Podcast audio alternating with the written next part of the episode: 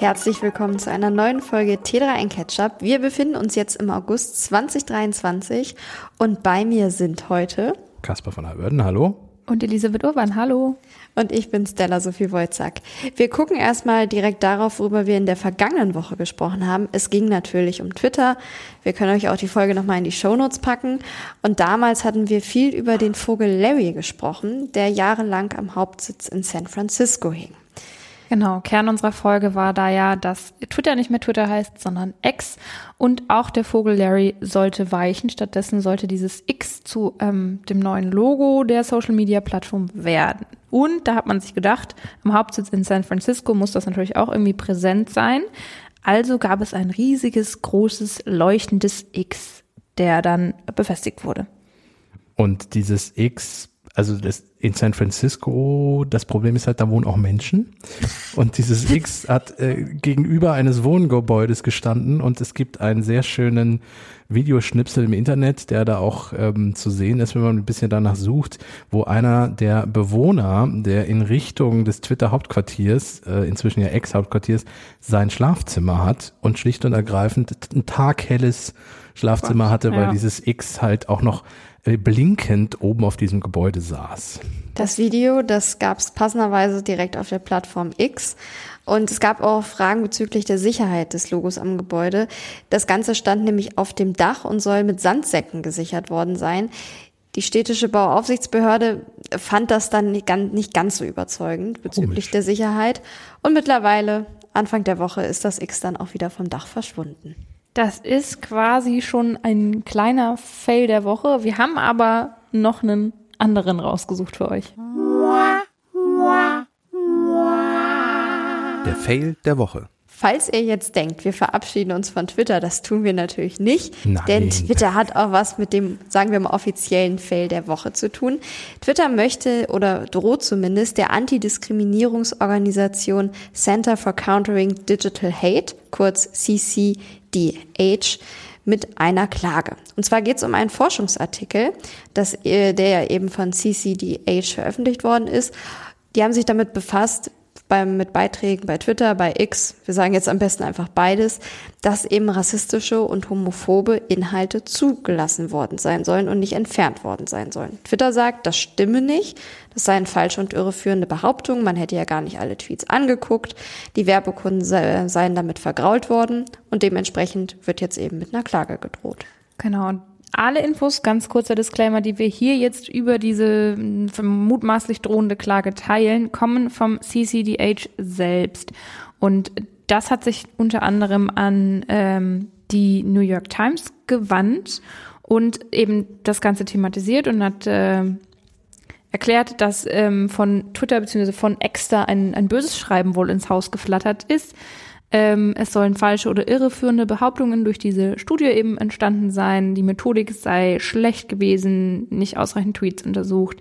Ähm, und man soll wohl Hintergedanken bei der Studie gehabt haben. Ähm, Twitter slash X ähm, wirft dem CCDH davor, dass ähm, die Studie von Konkurrenten bzw. ausländischen Regierungen finanziert. Also es ganz, ganz krude Vorwürfe alles. Es, es hat langsam so, ah, also erstens, wenn man Hate Speech auf der eigenen Plattform hat, könnte man was dagegen tun, statt diejenigen, also nicht den Boten zu verklagen, sondern selber mal sich drum kümmern. Und dann diese Verschwörung noch mit dazu. Da sitzt dahinter, stecken immer die bösen anderen und das sind andere Organisationen und so. Es wird, es wird immer abstruser. Also es ist einfach, Ach. Ja, das CCDH sagt jetzt, also zum einen hatte, hätte man nicht den Anspruch erhoben, dass diese Studie vollständig sein soll. Wer möchte, können, könne sich da einfach gerne die Methodik angucken. Geht äh, ja auch gar nicht mehr, weil ja auch X-Twitter die APIs auch für Forschende gesperrt hat. Richtig. Das ist ja auch so ein Punkt. Früher konnten Forschende äh, sehr oder relativ einfach auf die Daten von Twitter zugreifen und konnten zum Beispiel analysieren, was in den Tweets zum Beispiel von, von den Worten her benutzt wurde und solche Dinge. Und das hat ja, nachdem Elon Musk den Laden übernommen hatte, wurden dann die API-Kosten so dermaßen in die Höhe getrieben, dass sich das eine normale Forschungsgruppe einfach nicht mehr leisten kann.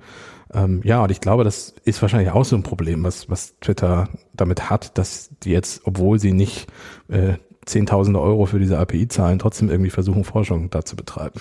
Und das CCDH betont aber auch nochmal eben, dass es keine Finanzierung von irgendwelchen Regierungen, anderen Organisationen, also irgendwie. Ominösen Konkurrenten. Richtig. Ich bin mal sehr gespannt, wie das weitergeht, denn gegenüber der New York Times hat das CCDH auch angekündigt, das Schreiben, das von da ins Haus geflattert ist, zu veröffentlichen. Sie sind übrigens aber auch nicht die einzigen, die da irgendwie gerade angebieft werden von X. Ähm, X hat in den letzten Wochen unter anderem auch gegen Meta und gegen Microsoft zum Beispiel geschossen und mit Klagen gedroht. Was ähm, auch sehr lustig ist, weil X selber sich ganz vielen Klagen gegenüber sieht, und zwar echten, nicht nur angedrohten, sondern mhm. echten Klagen. Zum Beispiel die Vermieter von dem Bürogebäude haben seit Monaten keine Miete bekommen, die sind vor Gericht gezogen. Äh, Angestellte, die entlassen wurden, haben keine Abfindung bekommen, die sind vor Gericht gezogen. All solche Dinge, also ex. Abgeschaltete Software, die dann plötzlich doch wieder funktioniert richtig. hat, weil die Rechnung doch noch bezahlt worden ist. Wirkt ein bisschen so, als würde X, Schrägstrich ehemals Twitter, gerade ein bisschen Panik schieben und da auch würde wild um sich schlagen. So ein letztes ja. Aufbäumen, so sieht's ein bisschen aus, ja. ja. Nach dem Motto, es sind die anderen, es sind nicht wir. Und weil das Ganze irgendwie ein bisschen unbefriedigend ist, sich damit zu viel zu beschäftigen, machen wir mal einen kleinen Ausflug. Wir begeben uns aufs Wasser. Ja, also es wird jetzt maritim. Der Deep Dive. Härter könnte der Übergang eigentlich nicht sein. es geht jetzt nämlich einfach um Schiffe. Es ist absolut legitim, wenn ihr euch jetzt beim Zuhören fragt, äh, was hat genau jetzt T3N neuerdings mit Schiffen zu tun? Also da gibt es einen Zusammenhang. Und zwar geht es um grüne Konzepte in der Schifffahrt, nämlich wie diese riesigen Tanker. Wir erinnern uns jetzt gerade, ist viel in den Medien, dass einer dieser Tanker beladen mit Fahrzeugen, genau, genau ja. mit E-Autos und Benzinern oder Dieseln brennt. Und es gibt eben auch umweltbewusste Alternativen zu diesen riesigen Containerschiffen, die täglich über die Ozeane tuckern und die auch sehr wichtig sind, weil wir haben auch schon gemerkt, wenn da zum Beispiel mal ein Kanal verstopft ist, dann haben wir wirtschaftlich gleich große Probleme. Das heißt, wir werden auch in Zukunft Schifffahrt brauchen. Und wir müssen uns eben überlegen, wie wir das Ganze möglichst umweltverträglich hinkriegen. Denn zum Beispiel hat das Bundesumweltamt dazu ja schon mal rausgegeben, wie umweltgefährlich eigentlich die Schifffahrt aktuell noch ist. Genau, da geht es um Chemikalien im Schiffanstrich, um das Einschleppen von standortfremden Organismen als Bewuchs oder mit dem Wasser, das mit den Schiffen kommt, Abwasser, Abfälle, Schadstoffe aus Abgasen, Ölverunreinigungen, Schiffslärm und so weiter und so fort. Also die Schifffahrt ist zwar ein sehr praktischer Weg für uns, Güter zu transportieren, aber auch eine ziemlich schmutzige Sache und insgesamt ähm, soll der Schiffsverkehr auf den Weltmeeren aktuell für 2,6 Prozent der klimaschädlichen globalen CO2-Emissionen ähm, verantwortlich sein. Also allein dieser Autotransporter, der gerade vor der niederländischen Küste brennt, der verbraucht pro Tag 40 Tonnen fossilen Brennstoff. Wenn er normal fährt und nicht brennend vor sich hinschwimmt. Ähm, genau, also jetzt in der Sekunde ist wahrscheinlich gar nicht genau klar, was der eigentlich gerade Was der noch, so verursacht. Verbraucht. Ja, aber an einem normalen Tag verbraucht er halt 40 Tonnen fossilen Brennstoff und das ist sogenanntes Schweröl. Und ich finde, bei dem Namen Schweröl hört man schon fast, also da, da steckt dieses umweltschmutzige irgendwie schon im Namen mit drin. Halt schon drin. ja, ja. Und auch zum Beispiel Kreuzfahrtschiffe haben ja auch ein genau. riesiges, genau. riesiges Problem, was die Umweltverträglichkeit einfach angeht. Also ihr merkt, das Problem ist da und die Lösung könnte grüne Technologie ich, ich sein. Ich will noch eine Zahl zu den äh, Kreuzfahrtschiffen sagen. Dann hau raus. Die werden ja immer größer und die ganz großen sollen inzwischen täglich so viel Emissionen erzeugen wie eine Million Autos. Als muss man sich mir auf der Zunge zergehen lassen. Also das ist schon eine Menge. Insgesamt ist die Schifffahrt somit verantwortlich für rund 2,6 Prozent des äh, klimaschädlichen globalen CO2-Ausstoßes. Das klingt jetzt nicht nach unendlich viel, aber wenn man das mal in Tonnen umrechnen würde, was das wäre, würde es sich schon lohnen, auch da auf grüne Antriebe umzustellen. Und es ist in der vergangenen Woche tatsächlich nicht nur dieser Brand passiert, sondern auch eine ganz spannende Neuigkeit, was so eine bisschen grünere Alternative im Schiffsverkehr äh, angeht. Und dementsprechend dachten wir uns, wir gucken uns heute einfach mal drei Konzepte an, äh, wie die Schifffahrt irgendwie grüner werden könnte in Zukunft. Ja. Fangen wir mal mit der ersten Variante an. Da geht es um den norwegischen Frachter Yara Birkeland. 2021 war der so das erste Containerschiff weltweit, was voll elektrisch auf Jungfernfahrt gegangen ist und wo auch die Idee dahinter ist, dass dieser Riesenfrachter irgendwann ganz alleine fahren kann. Einmal so, damit ihr euch vorstellen könnt in etwa, über was wir sprechen. 80 Meter lang, kann 15 Knoten schnell fahren, das sind so Pi mal Daumen 28 kmh und Platz ist auf dem Containerschiff für gut 120 Container, wenn sie eine Länge von etwa sechs Meter haben. Und die Jungfernfahrt, die wurde wie gesagt schon absolviert und zwar erfolgreich. Die Testphase läuft jetzt seit 2022. Man plant nämlich, wie gesagt, dass das Ganze eben auch automatisch fahren kann, be- und entladen wird. Sprich, der Kapitän muss gar nicht mehr auf dem Schiff sitzen, sondern sitzt dann im Büro damit wäre der Kapitän plötzlich auch im Bürojob, was auch spannend ist, oder Kapitänin, und schaut sich das Ganze eben an. Und das funktioniert damit, dass dieser Riesenfrachter mit Kameras ausgestattet ist, sowohl innen als auch außen, auch mit einer Nachtsichtkamera, weil natürlich auch bei schlechten Lichtverhältnissen muss ja so gesehen das Schiff genug sehen, damit es dann auch alleine fahren kann. Und mit Blick auf die Batteriekapazität, die liegt bei 6,8 Megawattstunden. Ich finde das Ding jetzt erstmal so ein bisschen, bisschen skurril. Was heißt das? Es ist ungefähr so viel Power wie bei 130 Tesla-Autos. Und das ist schon mal ein sehr, sehr cooler Einstieg. Aber in der letzten Woche ist noch was passiert, ähm, was nochmal ein gutes Stück größer war. Genau, also wir haben jetzt gerade schon gehört, 120 Container, 80 Meter Länge. Äh, die Chinesen, äh, sie müssen es oft immer ein bisschen größer und größer, schneller weiterdenken. Und die haben jetzt auch ein vollelektrisches Schiff äh, vorgestellt und den Stappellauf schon durchgeführt. Und zwar ist das der Schiffsbauer Costco. Der hat den Frachter N997 losgeschickt. Also da muss man bei Stellas Konzept sagen, der Name ist schon mal schöner als N997. Ja, vielleicht kommt da ja noch mal Ne, was. Ja, ich denke, also getauft wird das Schiff sicherlich nochmal. Ähm, das Schiff hat eine Akkukapazität von 50 ähm, Milliwattstunden. Nein. Megawatt. Megawattstunden. Ich wollte gerade Milliwattstunden. Megawattstunden. Bisschen wenig. Das, das wäre das wär, das wär alleine schon deshalb spannend gewesen. Deutlich größer, aber weniger Kapazität. Akku. Ja, aber das kommt viel weiter mit diesem viel kleineren Akku. Die Technik müssen wir uns genauer anschauen. Hast du mehr Infos dazu? Es ist 120 Meter lang und soll tatsächlich 700 Container schaffen, also nicht nur 120.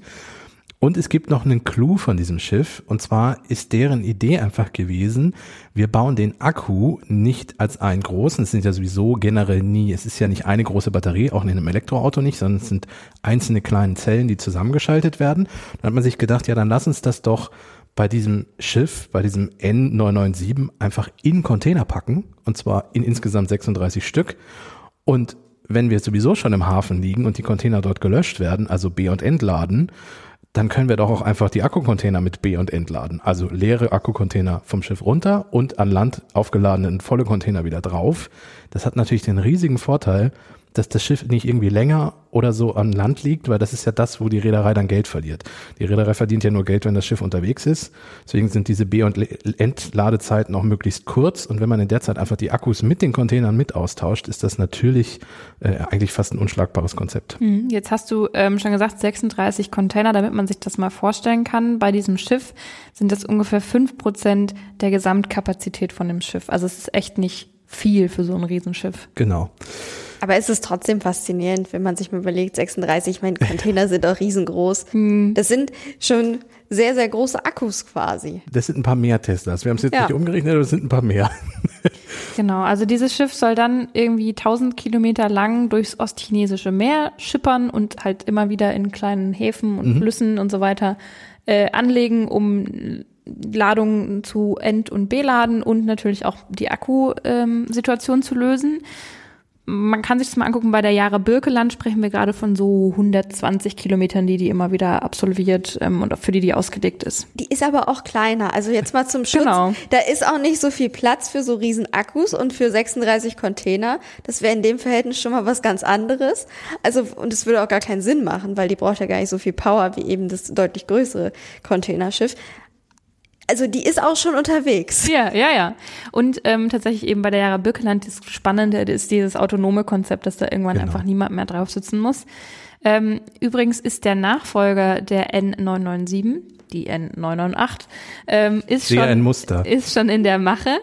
Ähm, und natürlich ist dieses Elektromotorkonzept super, super spannend, aber es hat auch so seine Macken und da gehören unter anderem die Kosten dazu. Denn ähm, diese Akkus ähm, kosten deutlich mehr als ähm, ein Schiff, das mit normalem Kraftstoff angetrieben wird. Und dementsprechend müsste man natürlich gucken, ähm, in welchem Umfang und welchem Maße sich das irgendwann für Reedereien lohnt, mit solchen Schiffen zu genau, arbeiten. Im Moment sprechen wir von noch ungefähr doppelt so vielen Kosten, die ein modernes elektrobetriebenes Schiff im Vergleich zum konventionellen Schiff kostet. Und das ist natürlich für eine Reederei, die ähm, die einfach wirklich auf die Kosten gucken muss. Und die, wir haben es ja gerade schon gesagt, das Ding verdient auch nur Geld, wenn es durch die Gegend fährt. Und die schauen natürlich schon, dass sie die günstigeren Sachen nimmt.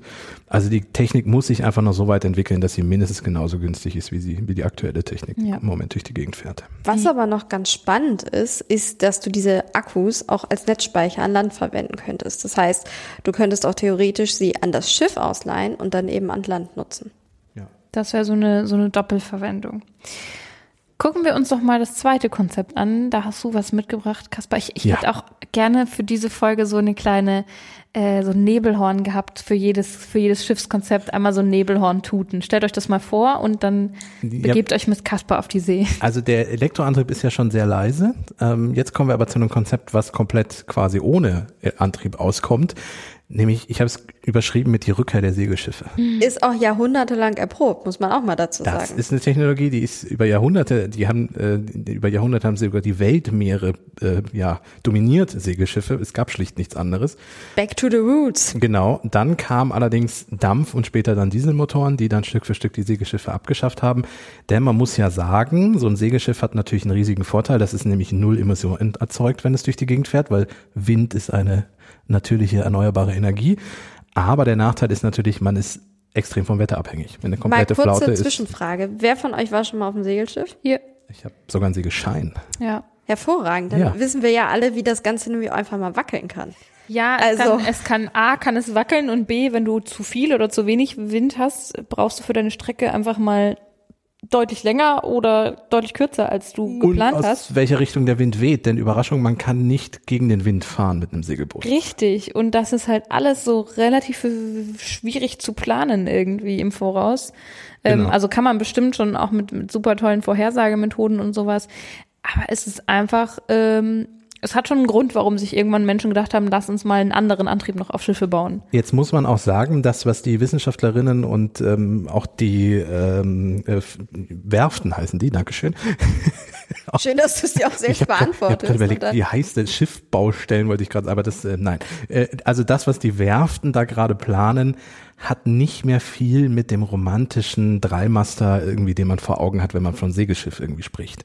Also es ist nicht wie unser Schulschiff, Segelschulschiff direkt mal Rickmaster oder so, sondern es ist tatsächlich, ähm, erinnert es ein bisschen an ein, ja, ein sehr modernes Gefährt und wie wenn man ein Flugzeug die Tragflächen nimmt, davon abbaut und sie hochkant auf ein Schiff oben drauf setzt.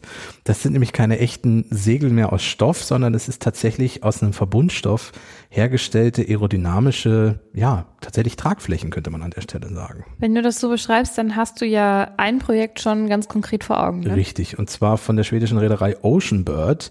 Die planen einen Frachter, und zwar auch einen Autofrachter, so einer, wie er gerade vor der niederländischen Küste brennt. Ähm, Achtung, kein Segelboot. Nein, kein, Ein Segel- Segelschiff? kein Segelschiff, sondern es ist tatsächlich ein Autofrachter und auf den setzt man dann im Fall von Oceanbird halt fünf von diesen äh, Tragflächen oben drauf, die tatsächlich 80 Meter hoch sein sollen und die komplett 360 Grad drehbar sind und dadurch den Vorteil hätten, dass sie immer optimal zum Wind ausgerichtet werden könnten, wenn es sie denn gibt. Wieso könnten? Das Ganze ist noch eine Theorie, beziehungsweise besteht noch nur aus Modellschiffen und Computersimulationen, soll aber 2025 auf Jungfernfahrt gehen.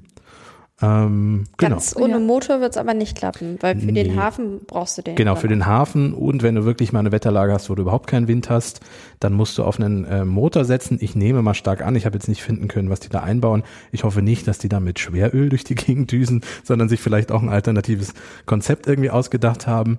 Ähm, und es gibt noch einen Haken, wenn wir eh schon bei Haken an den Sachen sind. Äh, wir haben ja schon gesagt, abhängig vom Wetter und äh, es kommt ein paar Faktoren mit dazu. Diese Schiffe brauchen im Schnitt vier Tage länger oder bräuchten vier Tage länger, wenn sie denn fahren, als ein konventionelles ähm, Frachtschiff. Und wir haben ja schon gesagt, Zeit ist Geld. Auch das ist natürlich nochmal ein Punkt, der dann zu Problemen führen kann. Ähm, aber natürlich fallen dann auch die Kosten für äh, Sprit und solche Dinge weg. Das muss man dann mal gegenrechnen.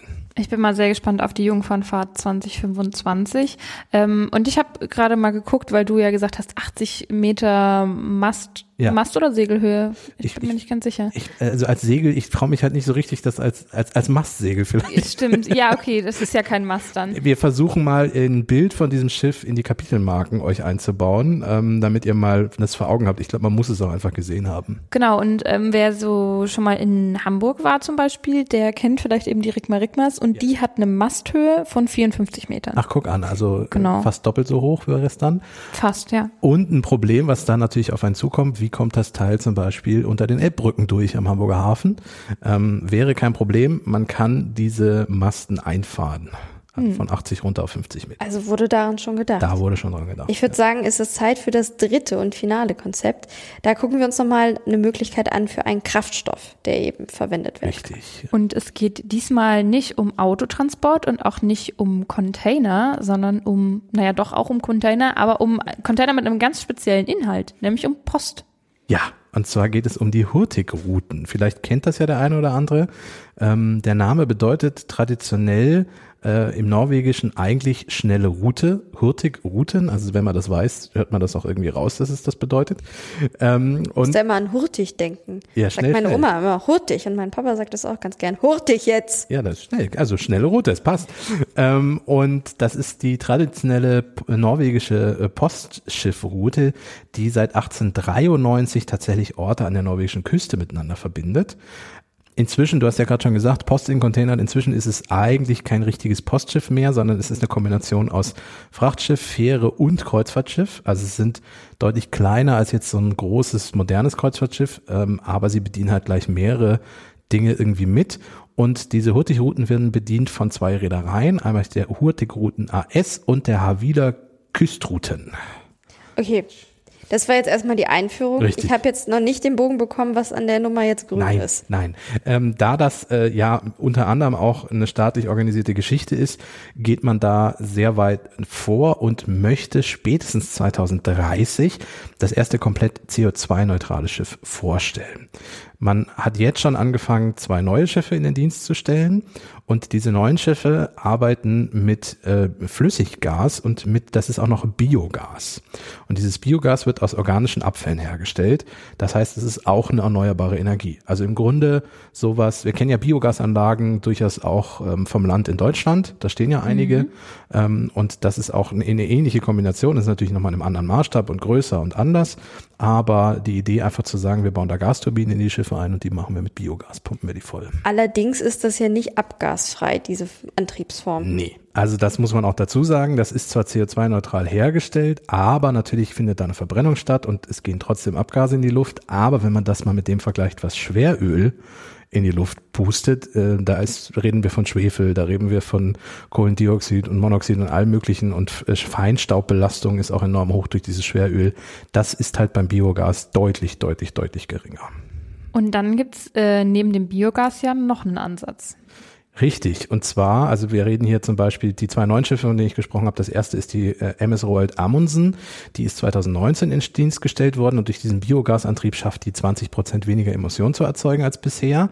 Aber man arbeitet schon mit dem Wissenschaftsinstitut Sintef an der nächsten Generation und da kommen wir wieder zurück zu meinem Frachtsegler Ocean Bird, ähm, weil auch dieses Schiff, es gibt schon Konzeptzeichnungen von Hurtigruten, dieses Schiff wird auch Wind- und Solarsegel haben, die auch dann aussehen wie diese hochkant hingestellten äh, Tragflächen. Äh, ich glaube, das setzt sich jetzt so langsam so ein bisschen als Trend durch. Also wenn wir in Zukunft uns Schiffe angucken, wird das wahrscheinlich alles so aussehen.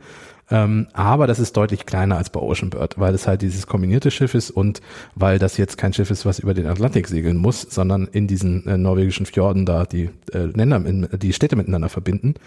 Und ähm, natürlich ja, wie sollte es nicht anders sein? Auch dort kommt das Thema KI zum Einsatz. Die KI soll helfen, dass das Schiff effektivere Manöver fahren kann. Also möglichst wenig Strecke äh, und möglichst effektiv, weil das natürlich auch nochmal Energie einspart, wenn man nicht umsonst irgendwo lang guckt. Mhm. Also so ein Konzept ist tatsächlich auch äh, bei Costco in China ein Thema. Da will man nämlich auch die Route beziehungsweise das Energiemanagement mithilfe von Software so optimieren, dass man möglichst wenig eben verbraucht. Genau, und diese neueste Schiffgeneration, wie gesagt, äh, ab 2030 soll die dann äh, rumschippern, die soll dann natürlich auch ähm, strombetrieben sein, so wie das ja die äh, Costco schon macht und das Schiff, was du ja auch hattest, das norwegische. Ähm, und der Strom soll dann übrigens aus norwegischer Wasserkraft kommen, also auch aus erneuerbarer Energie. Also auch da geht der Weg Schritt für Schritt immer mehr in Richtung emissionsfrei. Aber wir merken auch, es gibt verschiedene Ansätze, es hat sich noch keiner durchgesetzt. Und es muss natürlich auch einfach viel getestet werden, auch beim Thema KI. Es ist einfach noch alles neu. KI muss auch nach wie vor weiter trainiert werden. Also ich würde mir noch nicht zutrauen, da jetzt einen Favoriten ins Rennen zu schicken. ich hoffe, dass alle Konzepte erfolgreich werden, weil ich glaube, nur mit Frachtseglern wird es alleine nicht gehen. Ich glaube, es muss wirklich so eine kombinierte Geschichte sein und ähnlich wie es auch, glaube ich, äh, beim normalen Verkehr, den wir irgendwie benutzen, ist im Nahverkehr. Auch da wird es eine Mischung aus verschiedenen Kombinationen dann am Ende sein. Ist aktuell, ein bisschen, ist aktuell ein bisschen wie so ein Trumpfkartenspiel, ne? Du hast da hier. Ja, so ein Quartett. Hier, genau, ich habe hier mein, mein Biogasschiff, aber da sind noch Emissionen mit dabei und ich habe ja. hier mein Segelschiff, aber das kann vielleicht, braucht einfach vier Tage länger. Guck mal, aber so. ich kann 700 Container transportieren. Ja, ja, genau. genau. Also ja, ja. das ist so, jeder hat so sein unterschiedliches Ass im Ärmel und so seine Macken bisher noch. Ich probiere jetzt mal die nächste Überleitung. Ja, ich, ich würde gespannt. sagen, für den Deep Dive sind wir soweit durch mit dem Thema Schiff. Das heißt, wir waren jetzt im Bereich Maritim, Wasser unterwegs. Oh, ich ahne, wohin du Und willst. es wird Zeit, jetzt mal in die Luft zu gucken. Allerdings dazu, was du mit Flugzeugen machen kannst, wenn du sie eben nicht mehr in der Luft brauchst.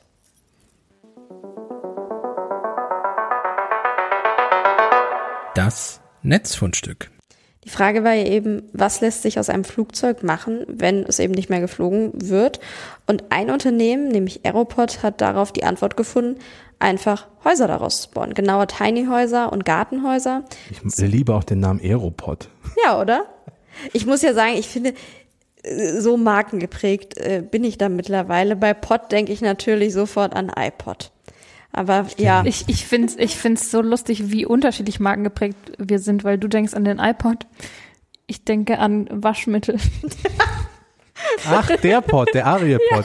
Ja. Okay, jetzt haben wir ganz viele Firmen hier schon. Was, es gibt, hast du noch es was? gibt natürlich auch noch Meister Proper und es gibt noch, äh, gibt es noch andere MP3s? Es gibt überhaupt noch, gibt überhaupt noch MP3-Player? Ich weiß es Denk, nicht. Denkst du bei Pod an irgendwas? Oh, es gibt auch noch so, so Pod-Hotels, wo du so in so einer Kapsel schläfst. Ne, ich habe vor allem, also ich als alter Kaffee-Nerd habe jetzt an Aeropress kurz gedacht. Ach so. Die gibt's auch noch.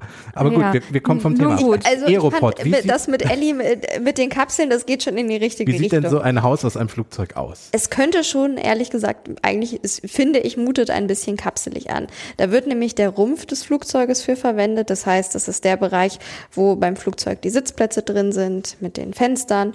Und das wird, ich nenne es jetzt mal ganz einfach quasi ausgeschnitten. Das heißt, da wird ein Teil des Rumpfes verwendet, muss dann auch modernisiert werden. Also zum Beispiel muss da mehr Dämmmaterial rein. Und so wird das Ganze, also wirklich die Außenhülle wird belassen und dann lässt es sich eben umbauen. Beispielsweise in ein bis zwei Wochen kann aus so einem ehemaligen Flugzeug ein Tiny House entstehen mit einer Toilette, einem Badezimmer, einer Küchenzeile. In Irland gibt's dann eine andere Variante. Da stehen nämlich die Dinger an der Küste und da sind dann einfach Tische, Stühle drin. Also sieht eigentlich aus wie so kleine Kaffeehäuser. Das ist dann natürlich nicht ganz so aufwendig, weil du lässt es wirklich im Groben so, wie es ist. Das heißt, du hast auch noch diese Flugzeugoptik ganz klar. Und man muss sich das vor, so vorstellen, wie so ein gebogenen, wie so ein Halbbogen. Da sind an der Seite die Fenster einmal abgeschnitten, quasi ein Stück. Und da ist dann zum Beispiel eine Glasscheibe in dem Fall drin mit einer Tür. Kannst du ganz normal rein und rausgehen. Und dadurch kommt dann eben auch mehr Licht rein, weil du eben an beiden Enden Glasscheiben hast. Weil natürlich diese kleinen Fenster, die bringen jetzt erstmal nicht so viel Licht. Und Zumindest hieß es so in dem Bericht, den ich mir dazu angeguckt hatte bei der Deutschen Welle, dass äh, das Ganze auch gemütlich warm sein soll. Weil an der Küste ist es ja manchmal recht ungemütlich. Jetzt- Ja. Mit Wind und Wetter. Also man kann da tatsächlich auch so, so Sonderwünsche einbauen lassen, wie ein Holzfußboden oder, Kaspar, das wäre was für dich, du kannst dir da auch Smart Home Equipment reinbauen endlich. lassen. Also du kannst auch dein, dein Flugzeug Tiny Home Mein, quasi mein smart, Smart gestalten. Home Flugzeug Tiny House. Ja. Ähm, jetzt nehmen wir mal an, ich hätte zufällig so ein Flugzeugrumpf rumstehen. Mhm. Was würde mich das denn kosten, wenn ich den in so ein Tiny House umbaue? Es kommt drauf an. Also es geht wohl los so bei 20.000 Euro, das hatte ich bei der Netzwelt gelesen, bis rauf zu 40.000 Euro und dann kommt es eben individuell darauf an, wie das Ganze zusammengestellt Und wird. was ich für Wünsche und so habe. Genau, du kannst es auch für Büroräume tatsächlich nutzen. Oh, okay. Und tatsächlich hast du ja jetzt gesagt, was denn wäre, wenn du so ein Ding rumstehen hättest, so ein altes Flugzeug. Ähm, ich habe mich mal gefragt, ähm, wie ist es denn, werden so viele Flugzeuge ausgemustert? Ne? Man muss ja irgendwo dieses Material für Ja. diese Tiny Häuser herbekommen. Und tatsächlich habe ich einen Bericht aus 2020 gefunden, ist jetzt schon ein bisschen älter. Aber da ähm, hieß es von der Aircraft Fleet Recycling Association, Was es alles für Associations gibt. ja, ähm, dass tatsächlich so um die 700 äh, Flugzeuge jedes Jahr quasi in Rente gehen, ausgemustert werden Okay. ähm, und das auch ansteigt. Also da ähm, ist Material da Ich wollte gerade sagen, das ist ja so ein dann paar doch Häuschen. das eine oder andere Haus dann. Genau, ich habe du kriegst ja aus so einem Flugzeug sicherlich auch mehr als ein Tiny wahrscheinlich, House ja. raus, also ich habe noch nicht genau rausgekriegt, wie viele aus so einem Flugzeug geschnitten werden. wie lang dein So Tiny House am. Ende auch werden soll am Ende. Genau. Ja. Ja, okay. Also da kommt dann wieder das Individuelle zum Einsatz. Ist, Aeroport ist allerdings damit quasi nicht äh, das erste Unternehmen auf dem Markt, sondern ich hatte zum Beispiel auch gefunden, Dapper, ich hoffe, ich habe es richtig ausgesprochen, D-A-P-P großes R. Die haben auch mal angefangen mit umgebauten Flugzeugen, also auch mit Wohnraum zum Beispiel. Jetzt machen sie allerdings daraus Möbelstücke, handgemachte. Also zum Beispiel Coffee das Table. ergänzt sich ja super für mein neues Tiny House. Habe ich ehrlich gesagt eben gerade auch gedacht, So, weil so ein Küchen, so ein Bartresen aus einem alten Tragfläche. Genau, und damit würdest du dann die Teile vom Flieger verwenden, die zum Beispiel jetzt nicht in dem Bereich von Aeroport Oder verwendet ein werden. Propeller dann als Ventilator oben an der Decke und so. Wenn ich das richtig auf der Seite gesehen habe, gibt es tatsächlich äh, zum Beispiel ein Triebwerk hier, Mhm. was zu einer Bank umgebaut worden ist. Also zu einer, zu einer Couch eher gesagt. Apropos, Dann muss ich äh, vielleicht demnächst mal shoppen gehen. Apropos Triebwerk und umgebaut, ähm, es gab tatsächlich auch schon mal ein sehr spannendes DIY-Projekt, da stand aber keine Firma dahinter. Ähm, da hat jemand aus einer Flugzeugturbine einen Wohnwagen gebaut. Auch sehr spannend. Also, Also- ich merke, hier müssen eigentlich einige Links diesmal in die Show Notes. Also man kann aus so einem alten Flugzeug doch noch so einiges machen. Ich bin, wir können irgendwann auch mal darauf zurückkommen, was aus so einem ausgemusterten Segelschiff mit, Mit Tragflächen. mit, Tra- ja, 30 Jahren dann, wenn die was ausgemustert dann, was werden. dann daraus wird. Okay. Ich finde das gerade echt sehr schön zu sehen, wie einfach solche riesen Maschinen auch weiterverwendet werden und dass es eben nicht so ist, ausrangiert und landet dann auf irgendeiner riesen Müllhalde und rottet da vor sich hin, sondern dass sich auch da Gedanken gemacht werden, hey, Upcycling Also- funktioniert auch damit. Ich würde sagen, wir verabreden uns jetzt, wenn die Ocean Bird denn dann mal ausgemustert wird. Also sie ist ja noch nicht mal, äh, sie, nicht hat mal ja noch nicht mehr ihren Stapellauf. aber- wenn das Da passiert, dann über ihr Ende. berichten, berichten wir live darüber, finde ich. Ja. Können wir so festhalten, dann würde ich sagen, wir schauen jetzt erstmal auf die gute Nachricht. Die gute Nachricht. Da geht es, ich muss sagen, dass das Wort, oder eher gesagt, die beiden Wörter, die muss ich jetzt direkt zum Anfang einmal sagen. Es geht um den roten Palmrüssler. Der sorgt nämlich ordentlich für Ärger. Und das ist überhaupt nicht witzig, auch wenn das Nein, jetzt doch. vielleicht so ein bisschen dazu anmutet. Ähm, das Insekt ist nämlich ein Schädling, der Palmen bedroht. Also zum Beispiel Kokospalmen in Südostasien oder auch Zierpalmen in Südeuropa und Dattelplantagen im Nahen Osten. Und das ist ein Riesenproblem, weil dieser Schädling sitzt im Palmstamm. Das heißt, er ist auch nicht von außen sichtbar, dass da jetzt tausend Käfer irgendwie kleben, sondern der sorgt dafür, dass die Palme wirklich von innen kaputt geht. Und wenn du es feststellst, außen ist es zu spät. Das Einzige, was du machen kannst, ist eben die betroffenen Palmen zu fällen, zu verbrennen, samt der Tiere. Und das sorgt natürlich dafür, dass du einfach einen Wahnsinnsverlust hast. Die gute Nachricht ist, dass es da etwas gibt zur Schädlingsbekämpfung und sogar mit dem Trendthema KI. Also alles dabei. Said Sinokrath hat nämlich eine App erfunden, da nutzt er Bioakustik. Und er hat schon in seiner Kindheit festgestellt, auch seine Eltern kommen aus der Landwirtschaft, das heißt, er hat da einfach bei Dattelplantagen miterlebt, wie Menschen die Stämme abhören mit Stethoskopen. Genau, du siehst diese ähm, Larven von den, ähm, von den roten Palmrüsslern nicht, aber du hörst sie, wie die Insekten nämlich äh, anfangen, innen in den Pflanzen sie aufzufressen. Genau, allerdings brauchst du dafür ein sehr, sehr geschultes Ohr. Ja. Also mit dem Stethoskop ist das nicht ganz so leicht. Jetzt aber mit der App und dem Gerät dazu ist es deutlich leichter, weil die App erkennt eben, wenn solche Larven sich in dem Baum befinden und es ist so ein Gerät, das wird mit dem Smartphone verbunden. Auf dem Smartphone läuft die App, an dem Gerät ist so eine Nadel, die wird dann in den Palmstamm gesteckt und damit werden dann diese akustischen Signale, die von den Larven ausgehen, erkannt und dann zeigt die App einfach an, grün, alles okay, keine Larven, rot, okay, Problem. Und dann kannst du aber eben frühzeitig, bevor sich das auf die anderen Palmen ausbreitet, schon handeln. Und die Palme soll auch durch diesen kleinen Nadelstich nur minimals verletzt werden und in neun von zehn Fällen soll dann tatsächlich die App auch richtig liegen. So, dass man die betroffenen Pflanzen dann sehr schnell aussortieren genau. kann, verbrennen kann, ähm, damit es nicht überspringt auf andere. Und äh, man muss auch sagen, das ist der ideale Einsatzzweck für so künstliche Intelligenzen, weil man die ja, deren, deren, äh, ja, ich sag mal, Haupttalent ist ja trainiert zu werden. Und du kannst sie einmal trainieren mit, wie klingt eine Palme, die nicht befallen ist und wie klingt so eine Palme, die befallen ist. Und wenn du sie mit unglaublich vielen Daten fütterst, wird diese künstliche Intelligenz irgendwann so gut da drin, die Unterschiede rauszuhören, dass das jetzt ja schon in neun von zehn Fällen klappt und mit ein bisschen mehr Daten wahrscheinlich demnächst dann auch in zehn von zehn Fällen. Genau, so ist auch genau, was du gerade beschrieben hast, dann auch das Training für diese KI eben ausgefallen. Da wurde in einer Laborsituation, wurden Palmen bewusst mit Larven quasi versetzt, damit ja. eben erkannt wird, wie klingt eine Palme von innen, die mit diesen Larven eben befallen ist. Und im Gegenzug dann auch, wie klingt eine gesunde Palme und daraus aus den Mustern kann jetzt die KI erkennen, da ist Gefahr im Verzug oder da eben nicht. Mhm. Ähm, für alle, die da noch mal mehr dazu lesen wollen, verlinken wir auch in den Shownotes mal einen Artikel äh, von der Wissenschafts Plattform Spektrum. Die hat da eine ganz coole Reportage noch dazu geschrieben. Ähm, also sehr, sehr spannend zu lesen. Und ich habe übrigens irgendwie so ein bisschen Feuer, Wasser, Erde, Luft-Vibes bei der Folge heute. Also es das erst war es sehr hell bei X und es war auch ein bisschen, ein bisschen Zunder quasi im Spiel. Dann sind wir raus aufs Meer, dann sind wir geflogen und jetzt sind wir bei Insekten und ähm, quasi beim Farmen angekommen. Ich glaube, du hast den Titel der Episode gefunden, Ellie. Vorher ähm, hast du alle Elemente Feuer, Wasser, Luft, genau, ja. Ähm, so, jetzt wissen die Leute auch, wie unsere kryptischen Folgen, Episodentitel entstehen, einfach durch, durch solche Gedankengänge. ja. Gut. Kurz und schmerzlos. Ich würde sagen, vielen Dank fürs Zuhören in dieser Woche. Wir hören uns selbstverständlich in der nächsten Woche wieder. Wir freuen uns drauf. Und bis dahin, alles Gute, habt eine schöne Woche. Tschüss. Tschüss.